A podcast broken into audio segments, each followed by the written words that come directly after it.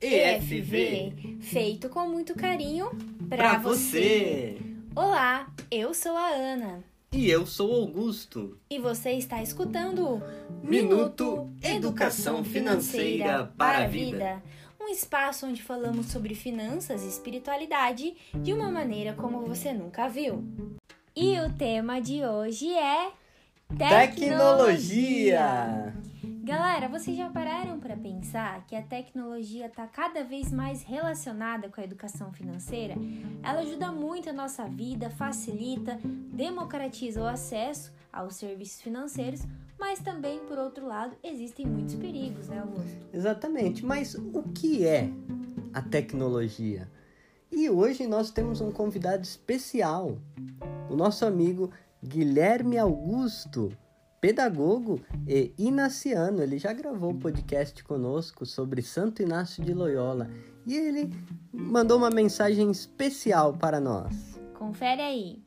Olá, amigos e amigas do EFV. Hoje, no Minuto EFV, vamos falar um pouco de tecnologia. Tecnologia pode ser compreendida como um conjunto de processos.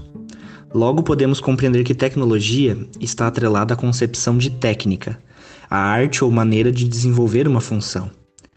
Eu gosto de refletir esses termos, sempre tendo em mente que, a partir do momento que o homem passou a criar o modo de ser homem, a cultura, ele criou um conjunto de meios de facilitar a sua vida e desenvolver atividades diárias de forma mais prática, rápida e simples.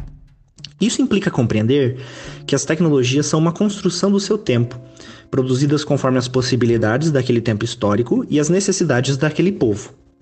Então, da mesma forma que compreendemos os mísseis teleguiados e os drones de guerra como uma tecnologia de guerra mais desenvolvida nos dias de hoje, essas invenções representam o mesmo que o machado ou a pedra lascada lá na antiguidade.